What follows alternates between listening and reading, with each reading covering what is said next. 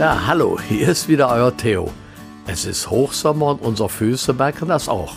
35 Grad. Ja, je länger der Tag eben, desto dicker werden sie. Sie brauchen Freiheit und fühlen sich gerade in Sandalen etwas wohler als in den meisten geschlossenen Schuhen.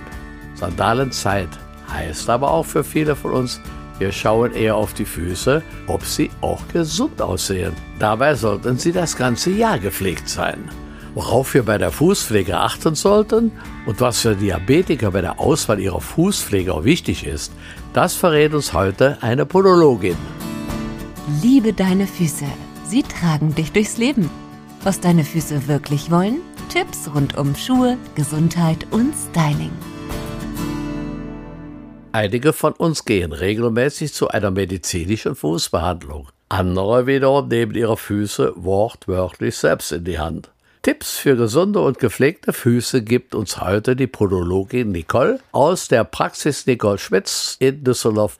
Ich grüße dich, Nicole. Grüß dich. Beim Thema Fußpflege geht es bei dir ja hauptsächlich um den medizinischen Aspekt.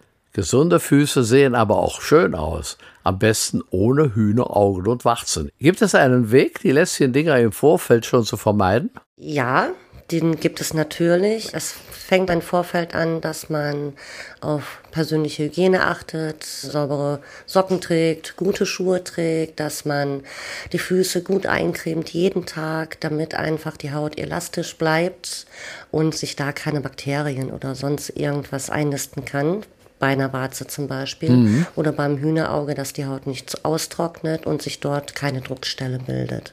Weil aus dieser Druckstelle entstehen dann in der Regel dann immer ein Hühnerauge. Du sagst es, Schuhe tragen, die nicht drücken. Klar, und auch noch gut sitzen. Am besten mit weichen Nähten und Naturmaterialien, die sich beim Tragen eben der Körpertemperatur annehmen und den Fuß anpassen. Die empfehlen wir bei uns in der Schuhwiese ja auch gegen Hornhaut.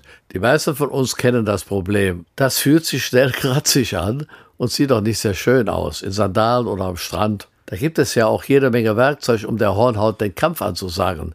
Kannst du mir sagen, welches du empfiehlst? Äh, ehrlich gesagt keins. Okay. Da sind wir auch wieder beim Pflegen. Das ist immer das A und O. Und dann auch bitte mit hochwertigen Cremes, die wirklich von führenden Herstellern rausgebracht werden.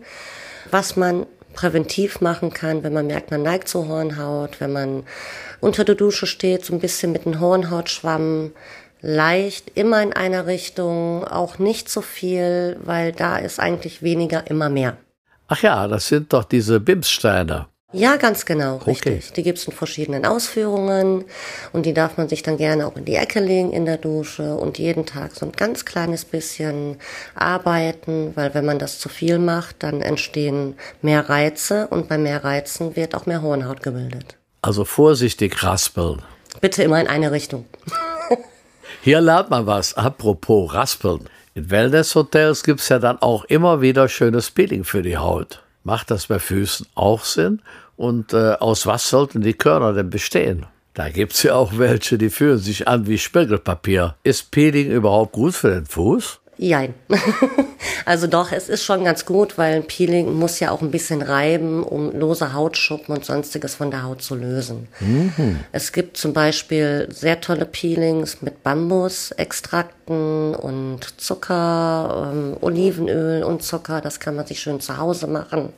Das pflegt die Haut, das löst die Hautschüppchen und dann hat man schon einen Zwei-in-Ein-Effekt. Mhm. Man hört ja immer wieder Cremen, Cremen, Cremen sagtest du eben auch schon. Aber ich vergesse ja selbst mein Gesicht einzucremen. Die Füße vergesse ich dann erst recht. Wie oft und wann sollte man seine Füße denn eincremen? Dann, wenn du die Zeit hast. Also man muss sich wirklich schon Zeitfenster nehmen. Ich bin Mensch, ich habe sowas neben der Wohnzimmercouch stehen. Hm. Und wenn ich dann abends vor dem Fernseher sitze oder ich sitze auf der Terrasse und habe so ein ganz kleines Handtuch, dann werden auch mal eben die Füßchen eingecremt und man sitzt ja eh doof rum und von daher ja. kann man das dann auch machen. Oder eincremen und Socken drüber über Nacht. Wenn du dann eine Socke drüber ziehst, dann landet halt viel dieser Creme in den Strümpfen. Oh. Und es ist immer besser, wenn die Füße Luft bekommen. Die Creme kann ganz normal einziehen.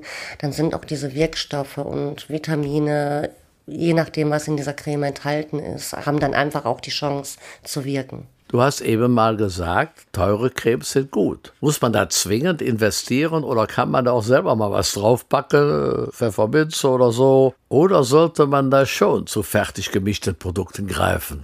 Nein, nicht unbedingt, nein. Also ich bin natürlich ein Verfechter von diesen fertigen Produkten, weil ich die im Alltäglichen brauche. Auch die Inhaltsstoffe kenne, weil ich immer mit einer Firma zusammenarbeite und ich dahingehend einfach die Patienten gut beraten kann. Mhm. Ähm, man kann aber auch genauso gut Olivenöl nehmen, ein Fußbad mit ein bisschen Milch rein, wie damals Cleopatra schon in der Badewanne, funktioniert super bei den Füßen. Das geht alles. Also ich finde immer, man muss nicht immer teure Sachen kaufen, um so einen Effekt zu erzielen. Ich finde immer wichtig, dass die Leute das einfach machen.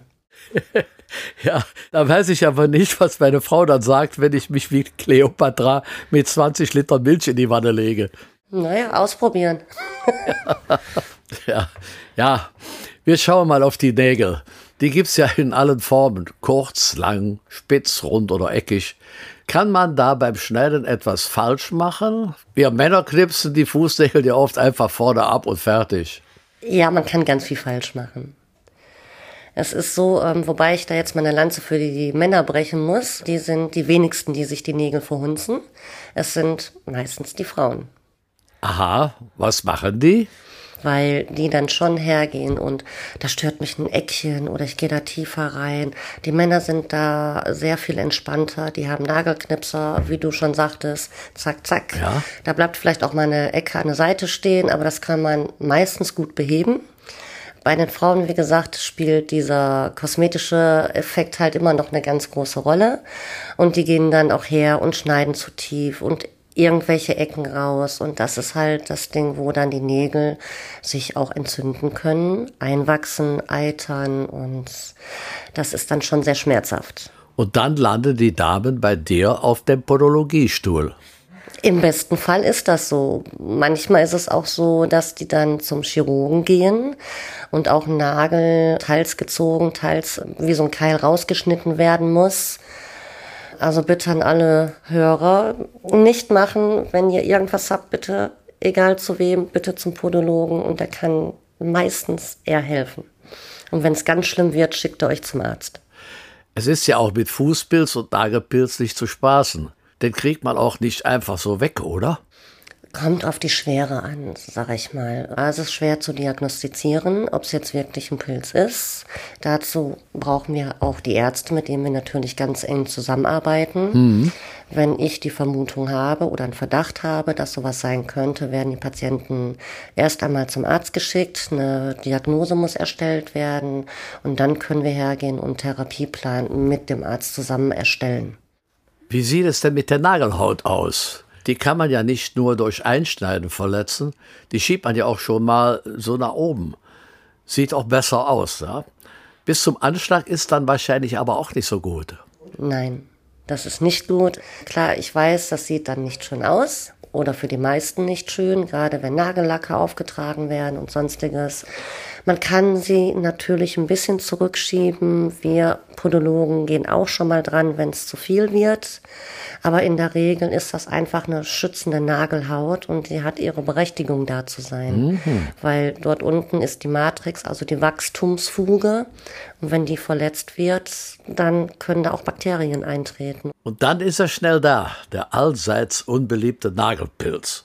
Den versuchen einige dann mit Nagellack zu verstecken, was ja dann auch wieder eher destruktiv sein soll. Nägel lackieren gehört aber eher auch nicht zu deinem Feld als Podologen. Lass uns mal über die genaue Bezeichnung sprechen. Medizinische Fußpflege, normale Fußpflege, Podologie, da gibt es ja viele Begriffe. Und da gibt es ja Unterschiede. Große Unterschiede, ja. Ein Podologe ist examiniert. Das heißt, wir lernen zwei Jahre in Vollzeit und werden auch mit vom Gesundheitsamt geprüft. Mhm. Der Unterschied zur Kosmetik ist, die Kosmetik darf an einem gesunden Fuß agieren. Nägel schneiden, Hornhaut wegmachen, das ist alles super toll und die können auch mit Sicherheit viel besser Nägel lackieren, als ich das kann. In der Podologie spielt es einfach auch mit den Krankheiten immer einher. Okay, das heißt, viele, die sich medizinische Fußpfleger nennen, sind keine Podologen. Ich bin ein bisschen verwirrt. Also ist medizinische Fußpflege bei dir als Podologin gar nicht der richtige Begriff?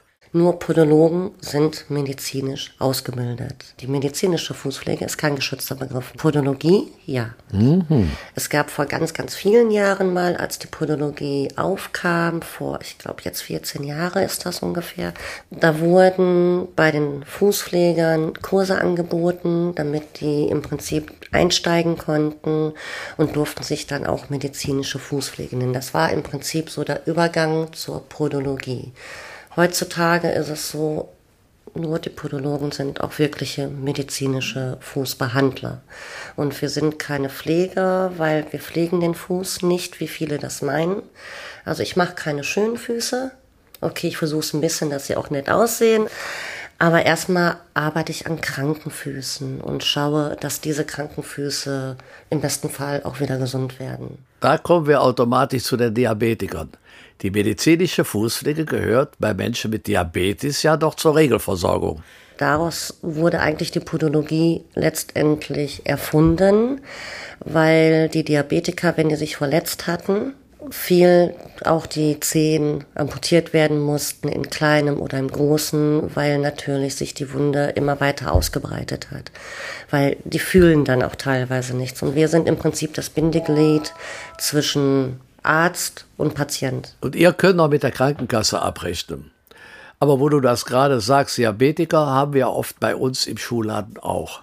Wegen genau dieser Druckstellen, die sie nicht haben dürfen, geben wir ihnen auch weiche Lederschuhe, die sich der Haut anpassen, damit nichts passieren kann. Richtig. Diese Druckstellen können natürlich ausarten und die können halt so einen Druck nach innen ins Gewebe verlagern, ja. dass man einen Ulkus bekommt. Und dann fängt das irgendwann mal an. Wenn es nicht heilt, dann kommt es manchmal auch zur Amputation. Okay. Mag man sich gar nicht vorstellen, was da ungeeignetes Schuhwerk anrichten kann. Und da müsst ihr bei der Fußbehandlung ja auch ganz besonders vorsichtig sein. Wunden heilen nicht so gut ab, sehr schlecht meistens. Sie können sich halt vergrößern, verschlechtern. Und da achten wir halt drauf, nicht zu verletzen während der Behandlung, immer zu schauen, wie sehen die Füße aus. Mhm. Deswegen hat man immer ein Intervall von vier bis sechs Wochen.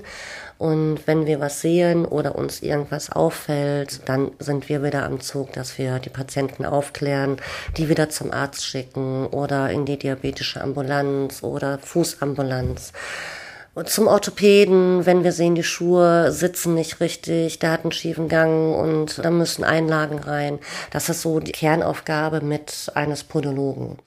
Und mit den Einlagen kommen unsere Kunden auch oft zu uns in die Schuhwiese und suchen passende Schuhe, bei denen eben Platz genug für die Einlagen ist. So überschneiden sich unsere Berufe, wenn es um die Fußgesundheit geht. Nicole von der Podologiepraxis Nicole Schmitz in Düsseldorf, es hat mich sehr, sehr gefreut, mit dir zu sprechen. Danke. Ja, ich habe zu danken. Und wer nach der Fußpflege Lust auf schöne und bequeme Sandalen hat und seine schön gepflegten Füße auch zu zeigen und Luft rankommen zu lassen, der schaut einfach mal auf www.schuhwiese.de im Onlineshop vorbei und lässt sich von meiner Frau Heidi im Laden in der Düsseldorfer Altstadt beraten. Wir haben auch jede Menge elegante und sportliche Sandalen mit Wechselfußbetten, bei denen man seine eigenen Einlagen einlegen kann. Ja, dann bis zum nächsten Mal und gutes Gehen wünscht euch euer Theo. Liebe deine Füße. Der Podcast rund um Schuhe, Gesundheit und Styling. Mehr dazu auf schuhwiese.de.